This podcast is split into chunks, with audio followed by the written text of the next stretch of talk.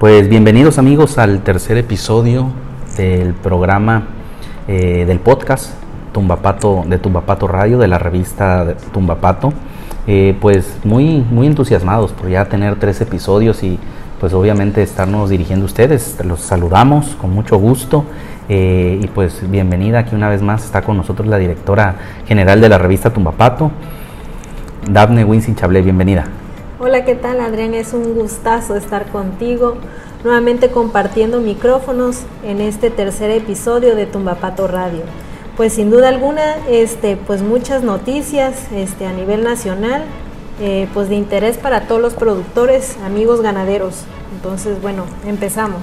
Así es, pues, eh, pues así como comentas, este Dafne, efectivamente durante toda la semana hubo, este, pues muchísimas notas. Eh, no sé si quieres empezar con la con la primera nota de la semana. Más adelante tenemos también, eh, obviamente, lo que es la entrevista que realizamos para lo del Beatmaster. Esta, este mes, eh, en el contenido de Tumba Pato, está pues todo, todo lo que es el Beatmaster, tanto la raza, las características. una entrevista con un productor que ahorita lo ahorita lo comentamos y a ver perdón dinos sí sí sí este de hecho bueno como bien comentas, este mes de diciembre la publicación y la portada fue dedicada a Master. Y bueno, la entrevista ya podemos ahora sí decir el nombre, ¿verdad? Sí, claro, desde Ya este, por ahí quienes han tenido la oportunidad de seguirnos en nuestras redes sociales, en Tumbapato MX, eh, bueno, en Facebook ya se publicó ahí la primera parte de la entrevista ahí con don Alejandro Rossi, que es un gran productor y creador de Beefmaster en el estado de Tabasco. Eh, a quien le agradecemos de hecho la, confianza y este pues estuvimos en el, en el rancho, ¿no? Ahorita, ahorita si quieres lo platicamos más adelante porque este pues la verdad es que estuvimos muy, muy este, la verdad es que fue muy buena entrevista y efectivamente, bueno, ya, ya, está en Facebook, ya está el, el video de, la entrevista con, don Alejandro Rosique León. Y sí, eh, también lo tenemos en, YouTube. Digo, eh, el acceso a, las entrevistas son 18 minutos más o menos de, entrevista. La idea es poder dividir la, entrevista en dos partes, digo, para no este, eh, pues que no, no, hacer muy cansado obviamente el, el, video, pero bueno, los invitamos a ver la primera parte y en estos días pues estará obviamente la, puesta la, la segunda parte de la entrevista. Entonces, eh, pues empezamos si quieres con la, con la primera nota de la semana. Sí, claro que sí. Bueno, eh, como noticia ahí de la Confederación Nacional de Organizaciones Ganaderas, bueno, eh, la ganadería mexicana logrará una gran balanza superior a los 1.300 millones de dólares. resalta ahí la CNOG que a lo largo de este año las exportaciones tanto de carne de res como de ganado en pie han mostrado una tendencia positiva, lo que se debe a las herramientas de trazabilidad con el CINIGA. Osvaldo Cházaro, presidente de la Confederación Nacional de Organizaciones Ganaderas, estimó que este año la balanza comercial ganadera de nuestro país sería eh, aproximadamente de 1.382 millones de dólares, gracias al mayor desempeño tanto en los envíos de carne como de animales en pie. De acuerdo a estas proyecciones, en el caso de las exportaciones de ganado, se gozaría de un incremento del 8.2% sobre el mismo periodo en 2019, llegando a 1.4 millones cabezas al cierre del 2020. Pues creo que es muy importante todo este crecimiento y este gran incremento que ha, habido. Entonces, bueno, eh, sin duda alguna los envíos de carne de res que se esperan que se ubiquen en las 270 mil toneladas lo que representaría un aumento por el orden del 16.3% sobre el, igual, el, mismo periodo que el año pasado. Por otro lado, en México se mantiene una tendencia positiva al inicio del ciclo de exportación del 2020-2021. Cifras que, bueno, sin duda alguna nos, nos comparte aquí la Secretaría de Agricultura y Desarrollo Rural y nos indica que las primeras ocho semanas de exportación del 2020 al 2021 corresponden al primer periodo que se va de septiembre del 2020 al 31 de agosto del 2021. México ya superó el 40% de los resultados del periodo anterior, enviando así 193.704 animales. O sea, es decir, la verdad es que pues ha crecido entonces la, exportación de las cabezas este, per cápita, ¿no? Que se producen en el, en, el país. Obviamente lo que, lo que eh, se logra con esto, pues es que al final la trazabilidad no es una, no es una mera coincidencia, ni un, ni un mero, no, no es una ocurrencia eh, nacional, que tengan el gobierno mexicano, sino al contrario, el gobierno mexicano se subió a una tendencia internacional, ¿no? Eh, porque bueno, por ahí escuchábamos, este, eh, por ahí en redes sociales que existía ahí una campaña en donde pues no al arete y todo ese tipo de cosas que no, no, no tenía ninguno. Pero mira, al final yo creo que la trazabilidad, creo que para eso, para eso es, eh, y alguna vez lo, lo platicábamos con, con el, con el médico Pepe Bustillos, de, que estaba en lo de la, gerencia de la, del FreeZetap, que cuando, cuando platicamos con él nos decía que bueno, la trazabilidad es hasta el momento en el que todavía ellos tienen que eh, saben de dónde viene cada, cada, cada res que están matando ahí, que están, que están sacrificando este, para el consumo humano y por lo tanto, y eso era súper interesante, ¿no?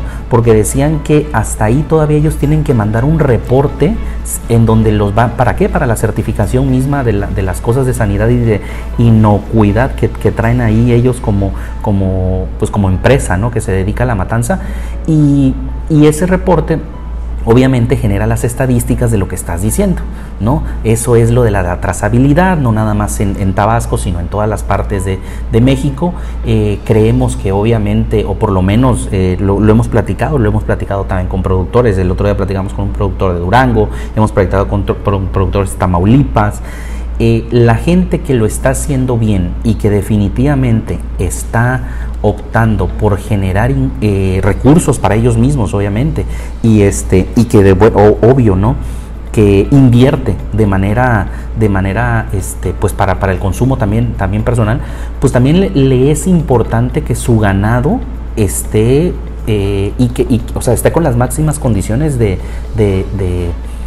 pues desde que se lo venden, ¿no? O sea, desde, desde el momento en el que nace, aunque sea para engorda, aunque sea para matanza, para cualquiera una de estas, de, de estas situaciones, ya llevan el arete.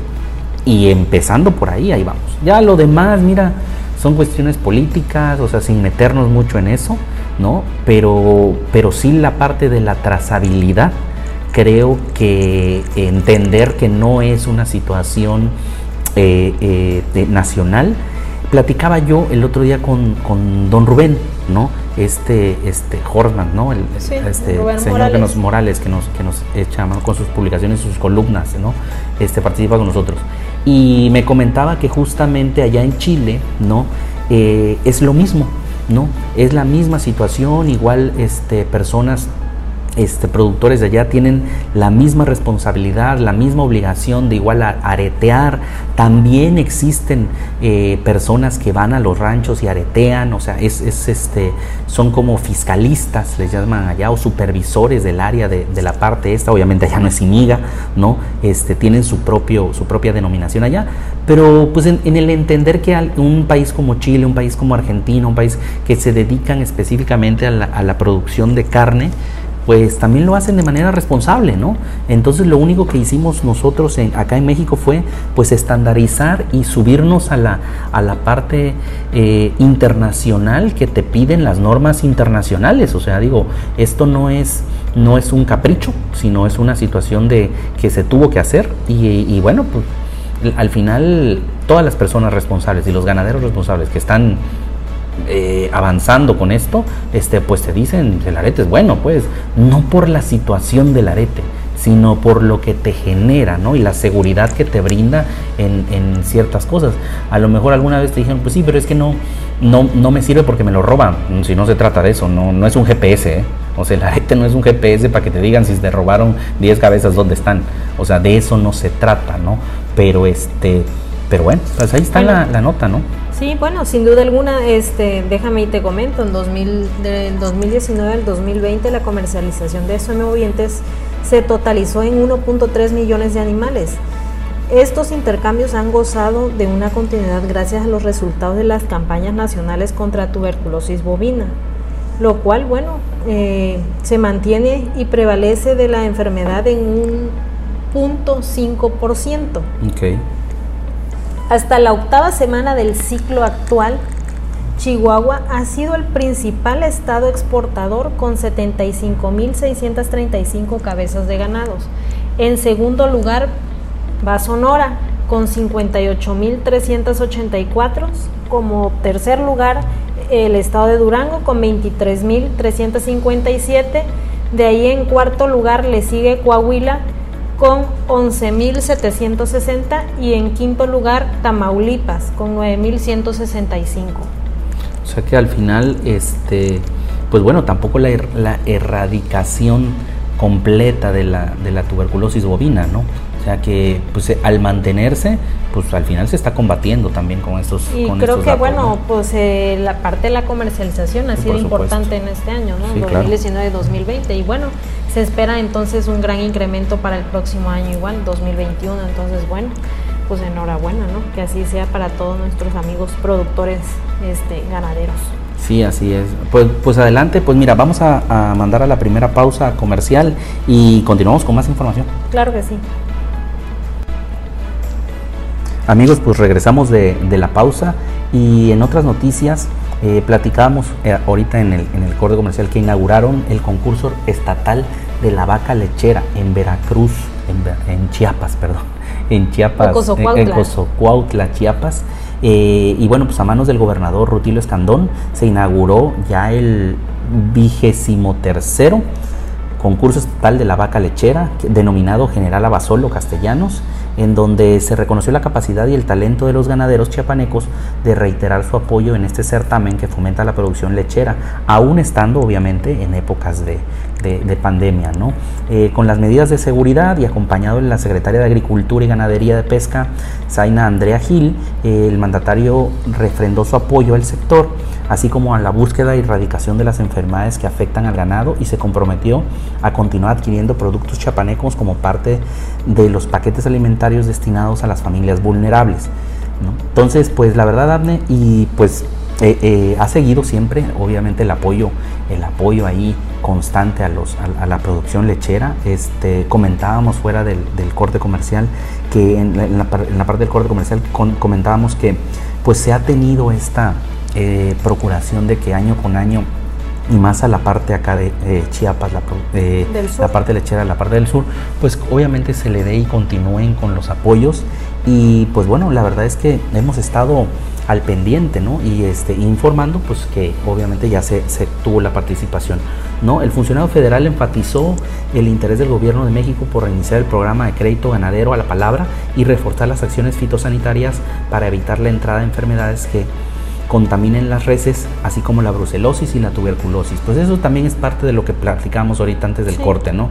Este, justamente hay mecanismos, si los existen, eh, en donde pues obviamente se rastrea todo lo que viene de tuberculosis, brucelosis y todas las enfermedades que tienen que ver con, el, con la parte de, la ganadería lechera, ¿no? Entonces, no sé si me quieres comentar otra, otra situación. Platicábamos sobre la entrevista. la entrevista. La entrevista que se le realizó a, a don Alejandro Rosique. este, bueno, tuvimos ahí la oportunidad de estar ahí en el rancho El Espejo, si no mal recuerdo. Sí, El Espejo. Este, y la verdad que muy interesante toda la información que nos compartió. La verdad que vale la pena que, se acerquen ahí a, ver en nuestras redes sociales, Tumbapato MX, Facebook, Instagram y Twitter. Y bueno, nuestro canal de YouTube y ahora en, en Tumbapato, Radio. Entonces sí vale la pena que, este, que entren a ver un poquito de, la información que nos compartió ahí don Alejandro, muy interesante. Eh, realmente, pues nos sorprende ¿no? la, la historia ahí que, que, nos platican, de cómo ellos dan inicio ahí con la, con, la raza, Beef Master. Por mero accidente, ¿no? Sí, entonces, este, pero bueno, ese accidente ya lleva 40 años, ¿no? entonces, muy interesante y toda la experiencia ahí que tiene, pues sin duda alguna, don Alejandro ahí. Pues platicabas, ahorita platicabas de, de Tumbapato Radio y bueno, queremos obviamente reiterar la invitación para que escuchen tanto el podcast como las 24 horas de transmisión continua que tiene Tumbapato Radio. Eh, tenemos una red social, una, eh, un Facebook en donde se transmite eh, constantemente, se, están transmitiendo programas en vivo de Tumbapato Radio, desde la, de lo que es la, radio en línea, se pasa obviamente a Facebook y por Facebook pues lo pueden oír sin necesidad de usar sus datos y mucho menos, ¿no? Este, y bueno, si quieren oír obviamente también Tumbapato Radio, pues también tenemos la aplicación a través de Sino. Todo esto obviamente lo lo publicamos en Facebook constantemente para que tengan la liga. Es una aplicación que, este, de, la revista Tumbapato en donde ustedes pueden descargar eh, la aplicación y eh, pues obviamente bajar la, estación de radio, sintonizar la estación de radio con transmisión de noticias, de entrevistas, de notas, eh, actualizaciones de interés, todo 24 horas los 365 días de la semana. La verdad que esto lo iniciamos ahorita a partir del primero de diciembre y pues hemos estado sorprendidos de, la, verdad que de la, la expectativa que teníamos y cómo está reaccionando la gente. Pues sin duda alguna, Adrián, como bien comentas, este, la verdad que sí ha tenido muy buena respuesta ahí la parte de, la entrevista ahí que se le realizó con Alejandro, este, pues, híjole, y qué, felicitarlo, ¿no? Pues más que nada por, por toda la ganadería y que tiene la verdad que, que muy bonita, de excelente calidad y de hecho, bueno, eh, no sé si, si, ya tuvieron la oportunidad de ver ahí que eh, las imágenes sale el gran campeón que fue el que participó, si no mal recuerdo, ahora en 2020, fue en Tizimín, ¿no? En, en Yucatán. Es correcto. En enero, ¿no? Enero, me parece que te decía, enero 2020, dice en la entrevista. De hecho, la idea es que, y tienes ahorita, ahorita razón cuando dices que eh, la entrevista, esa entrevista está en video, ¿no? Este, ahorita de hecho los vamos a dejar con el, con el audio de la entrevista, de la primera parte de la entrevista y pues bueno, eh, les dejamos con el audio, eh, esperamos que les guste y ahorita platicamos más al respecto después de la, de la pausa, de la entrevista. Muy buenos días, nos encontramos hoy en el rancho El Espejo con el señor Alejandro Rosique León. En esta ocasión tenemos el gusto de entrevistarlo y bueno, un excelente creador y productor de ganado Beastmaster. Eh, ¿Qué podemos decir? La mejor ganadería, sin duda alguna, aquí en Tabasco, de la ganadería de San Diego Beefmaster. ¿Ato qué? Eh, ¿Qué número de Ato? Ato 141, Dafne. Eh, muchas gracias por la visita. Este, nos da mucho gusto recibirlos y sobre todo por las palabras que nos está dando. Eh, qué bonito es que, se hable así de nuestra ganadería. Ya son muchos años de trabajo y, este, bueno, aquí estamos produciendo, creemos nosotros que un buen ganado. Qué bueno, nos da gusto poder estar aquí. Eh, primero, pues nos gustaría que nos platicara un poquito de historia, cómo nace el gusto por la raza Beefmaster. Bueno, mira, el gusto por la raza nació eh, pues en sí de un accidente, de un accidente porque hace muchos años, en los años 80, eh, mi papá y mi tío se asocian en un rancho en los Estados Unidos. Este, y en ese rancho que se asociaron había ganado Bismaster. La realidad es que por parte de mi padre no conocía la propiedad. Años después, uno de mis hermanos eh, sufre una enfermedad. Mi padre tiene que trasladarse a los Estados Unidos con él para que lo traten. Y lógicamente el tratamiento era cerca del rancho. Y bueno, el escape de mi padre era también ir, a, ir a, ver el rancho y a ver el ganado. Y ahí conoce el Beefmaster. Y en, ese, en esa área de ahí de Texas, pues los climas cambian mucho. Hay veces que se tiene hielo, hay veces que se tiene lodo y hay veces que se tiene verde. Y mi papá veía que el ganado que tenían ahí, pues siempre se mantenía en buenas condiciones. Hubiese o no hubiese eh, pastura, el ganado siempre se mantenía bien. A mí me, hablaba y me decía que eran las cometierras, porque en la época de, invierno literalmente era tierra casi casi lo que comían, salvo el poco pastura que les echaban en rollos y eso, pero el ganado siempre estaba bien. Y de ahí se enamora mi padre de, de, la raza y este nosotros éramos en ese entonces creadores de ganado suizo europeo. Era el ganado que estaba aquí en el rancho. Y bueno, decide mi papá empezar a comprar otros vientres eh, de la raza eh, en el tiempo que estuvo allá, irlas mandando para acá. Y fue formando un muy bonito lote, hecho con mucho tiempo, muy escogido, porque no era el, el que fuera y llegara a un rancho y comprara un cierto número de, vientres y, y, lo trajera. No, aquí hoy compró en una subasta esta, mañana compró en esta subasta otra. Lo hizo durante mucho tiempo que él estuvo viviendo ahí, que le dio el tiempo para hacerlo y se forma un muy bonito, un muy bonito lote de animales que es lo que le da eh, o que funda el ganado que hoy día tenemos aquí. Así nace eh, esta raza aquí y somos los primeros, precisamente mi padre es el primero que importa ganado Beefmaster, pues a, a, Tabasco seguro, no sé si a todo el sureste, pero a Tabasco seguro el primero en entrar con ganado de la raza fue mi papá. Y bueno, yo que era su seguidor en el ganado, este, pues era el que lo trabajaba y empecé a trabajar con él junto con el ganado suizo este, y lo seguimos teniendo durante mucho tiempo las dos razas. Ah, Después ya decidí este, quedarme con una sola raza y escogí esta raza por todas las bondades que brinda. Fue la que más me convenció. A final de cuentas, era una raza que se adaptaba más a este medio y pues fue la que se quedó y es la que seguimos hasta hoy día aquí criando, ¿no? Bueno, hablando de esas bondades, en su experiencia, eh, ¿cuáles son los beneficios productivos que brinda la raza del ganado aquí en el trópico? Bueno, yo creo que son varios. Este, uno, muy buena producción. Si no digamos año con año, sí cada, cada 18 meses podríamos decir, decir que las vacas van dando un nuevo becerro. Ese es un, algo muy bueno, muy buena fertilidad, ¿no? Pero yo sí creo que la máxima bondad de este ganado es la ganancia de peso que tiene, sobre todo durante su primer año. Son muy agresivos para, para ganar peso.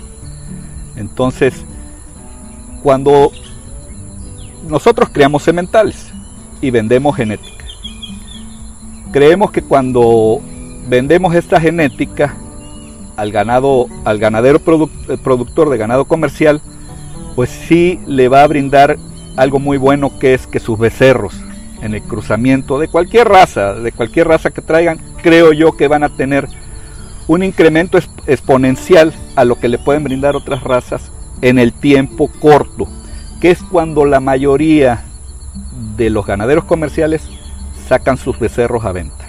Hoy día, sobre todo que se había terminado el, rastro aquí en, Tabasco, pues todo mundo vende sus becerros de destete. Entonces, si tú metes un cemental Beefmaster que te da ese peso, ya sea al destete o al año, que es cuando más ganan, pues estás llevando muchos kilos de más de lo que tendrías si metes otra raza.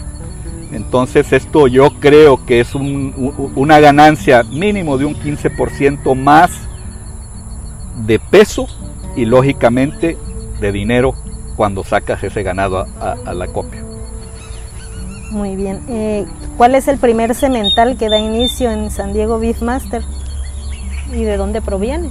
El primer cemental fue un toro que le llamábamos Friendly. Este, y no se lo pusimos nosotros, así se llamaba cuando lo compramos. Este, primero vinieron las primeras vacas y lógicamente inseminábamos. Primero nada más inseminábamos. Y un día yendo a una subasta allá en Estados Unidos en la que íbamos mi papá y dos o tres de mis hermanos conmigo, íbamos nosotros caminando viendo los corrales y vemos un toro impresionante. Estaba echado el toro. Pero desde que lo vimos, le dije, papá, ven a ver, era un toro hermosísimo. Del Beastmaster antiguo, digamos, porque eran toros anteriormente más pesados que hoy día, más grandes. Pero era un toro que ha de haber pesado en aquel entonces mil, 1300 kilos, algo así. Y nos enamoramos de él y lo compramos, lo compró mi papá y, ese fue el primer semental que tuvimos aquí en el rancho ya pastoreando con las vacas, con, con los primeros lotes de vacas que habían venido. Y, este, y bueno, después vinieron otros sementales, pero sinceramente te hablo, esta ganadería es, ha sido hecha más en base a inseminación que a ganado de monta natural. Este, como no es una ganadería muy grande, eh, pues nos da eh, la facilidad de poder este, utilizar más genealogías, más sangres y de jugar más con nuestra genética usando semen, ¿no? Este, realmente utilizamos toros ya cuando las vacas a lo mejor ya se empiezan a, a trazar un poquito, ya les metemos el toro, pero normalmente, normalmente no tengo toro semental en el rancho. Ah, Casi siempre manejo pura, pura este, inseminación. Si, se ven en, mi, en, la genealogía de las vacas, de, los registros, no son toros míos la mayoría. esa es la realidad. Pero hoy día, digo, a veces nos quedamos algún becerro que criamos nosotros y lo trabajamos también con el ganado, pero lo normal es que los primeros servicios vayan con inseminación. Ah, qué interesante. Entonces, eh, sabemos que en el pasado hubo participaciones de las de expos muy exitosas, como en 2016 que tuvieron una becerra ganadora, 2018, 2018 gran campeona de la raza, en 2020 en Tizimín, este, con el gran campeón joven. ¿Cómo ha sido la experiencia este, en estas participaciones de las expos ganaderas? Bueno, la verdad muy buena y muy gratificante. Nosotros no somos eh, una ganadería que salga mucho a exposiciones. A la que no fallamos es a Villahermosa. Ese es nuestra nuestra eh, lugar donde enseñamos lo que creamos. Ahí todos los años estamos. Y sí, en Villahermosa, eh, pues siempre o sacamos el campeón de la raza o sacamos la campeona de la raza o los dos a veces, pero la verdad es que sí, sí este, hemos tenido mucho éxito. A veces nos tropieza alguien más por ahí, pero bueno, siempre este, siempre este, estamos en los primeros, en los primeros sitios. Y a nivel nacional hemos ido quizás a unas tres o cuatro exposiciones nacionales. Una, la primera que asistimos, fue aquí en Villahermosa. Ahí no fuimos, aquí fuimos anfitriones. Y bueno, en aquella ocasión que fue, creo como en el 98, me parece, si no mal recuerdo, ahí nos llevamos el gran campeón de la raza a nivel nacional, con un toro que le llamábamos gladiador, un hijo de Scarlett Pride. Y bueno, fue muy bonito porque ganamos, fue la primera vez que asistíamos a una nacional en Beefmaster. Habíamos asistido a muchas nacionales en Suizo, pero no en Beefmaster. Y bueno, este, sacamos el campeón de la raza. Y no solamente sacamos el campeón de la raza, sino que en ese mismo grupo de animales llevábamos otros dos, eh, eh, eh, eran en aquel tiempo toretes, y, y quedaron uno, dos y tres este, nos llevamos el 1, 2 y 3. Uno fue campeón, de los otros dos nadie se acuerda porque no fueron campeones, le ganó uno, pero la realidad es que quedamos 1, 2 y 3. Y bueno, de ahí dejamos de asistir. Te digo que no salimos, este, solo aquí a Villahermosa y en Villahermosa sí siempre estamos ahí punteando, presentes y, y, bueno, pero te voy a decir una cosa, lo de las pistas es algo muy bonito, es algo muy bonito, pero y que te diste como creador mucho el ganar un premio, ganar un campeonato. Pero yo creo que a final de cuentas lo más valioso es que al tú presentar tu ganado, eh, deja mostrar que lo que estás creando tiene, estás creando algo que tiene una homogeneidad, una clase, eh, una ganancia similar todos tus animales, ¿no?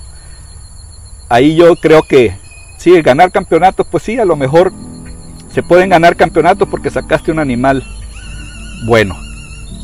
Pero lo mejor como creador, como genetista, como ganadero, es decir, vaya, gane o no gane, ve mi lote de ganado, cómo es mi ganado, que la gente diga, ahí está esa ganadería, que ya sepan cuál es el tipo de tu ganado y que no se confunda con otros. Eso es lo que creo yo que más gusto podemos tener, que la verdad que sí, nuestro ganado tiene esa, esa homogeneidad donde casi todos presentan las mismas cualidades. Pues qué interesante toda la información que nos comparte. San Diego Beefmaster tiene excelentes ejemplares, como bien nos comentaba, de la raza. Eh, ¿Cómo surgen los nombres? De, nos llama mucho la atención porque, bueno, los nombres Sarraceno, Popeye, Atus, Brutus, Titán, ¿cuál es el más representativo de todos ellos?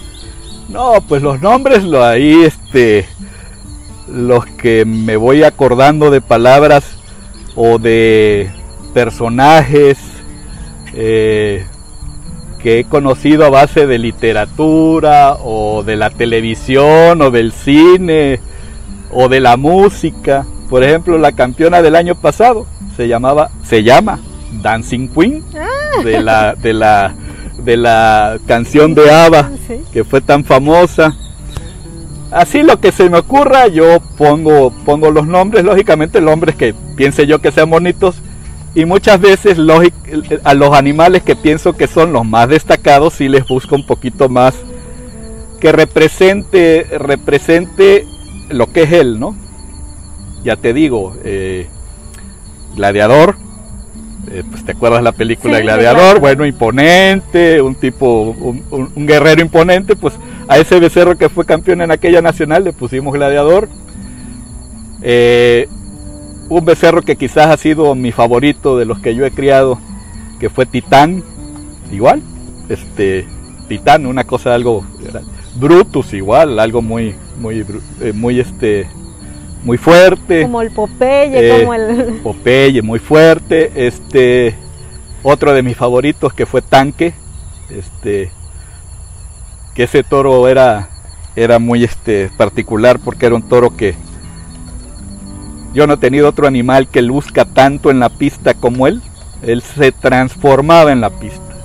Da de cuenta que era un artista de cine que llegaba a la cámara y se volvía, era un bailarín en la pista. era un bailarín. Era, era en la pista como lucía ese toro. Y así, así este, hoy, por ejemplo, mis favoritos que tengo ahorita, que son Galileo, y ese fue el que fue campeón en Tizimín. Ah, y otro becerro que tengo aquí que me encanta que se llama Terminator. Por igual, por el de la película de Terminator, pues también muy fuerte, ¿no? Y así se los voy poniendo, ¿no? ¿Y con cuánto tiempo se van preparando para las expos ganaderas? Este, la preparación ya para una expo, pues sí se lleva su tiempo porque hay que amansarlos, hay que enseñarles ya de que te hagan caso con, con la jáquima. Este, que se amansen completamente, que, se, que sepan caminar, que te hagan, este, que, te, que los puedas llevar este, eh, caminando. Los animales todos son mansos, ese es uno de los atributos que tiene esta raza, pero no es lo mismo ser manso a que tú puedas andar entre el ganado a que ya tú lo manejes, ¿no? Y bueno, eso se lleva, eh, más al rato si a lo mejor eh, pasamos ya, nosotros empezamos poniéndole un bozal. Con, con la lía larga.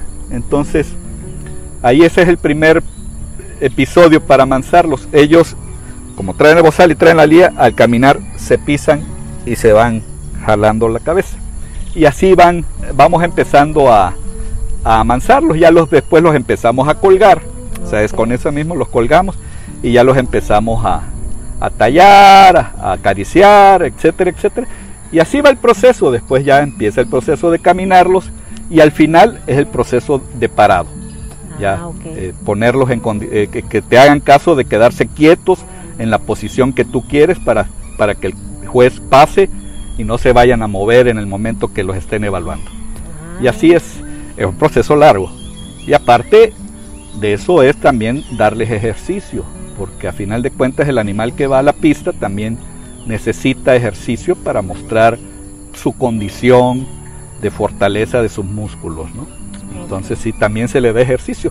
Hace más ejercicio el que lo jala, pero ellos también. sí, ¿verdad?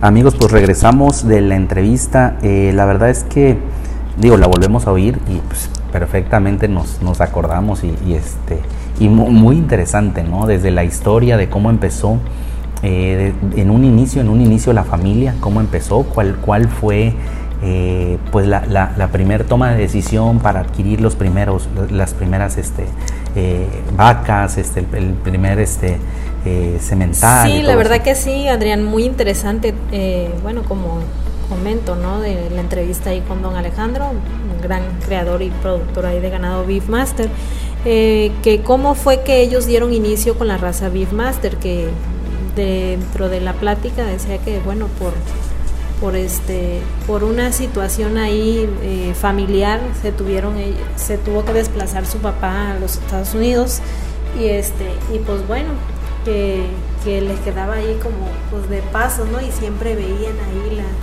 las vacas y, los toros y el ganado ahí Beefmaster, ¿no? Le llamaba mucho la atención.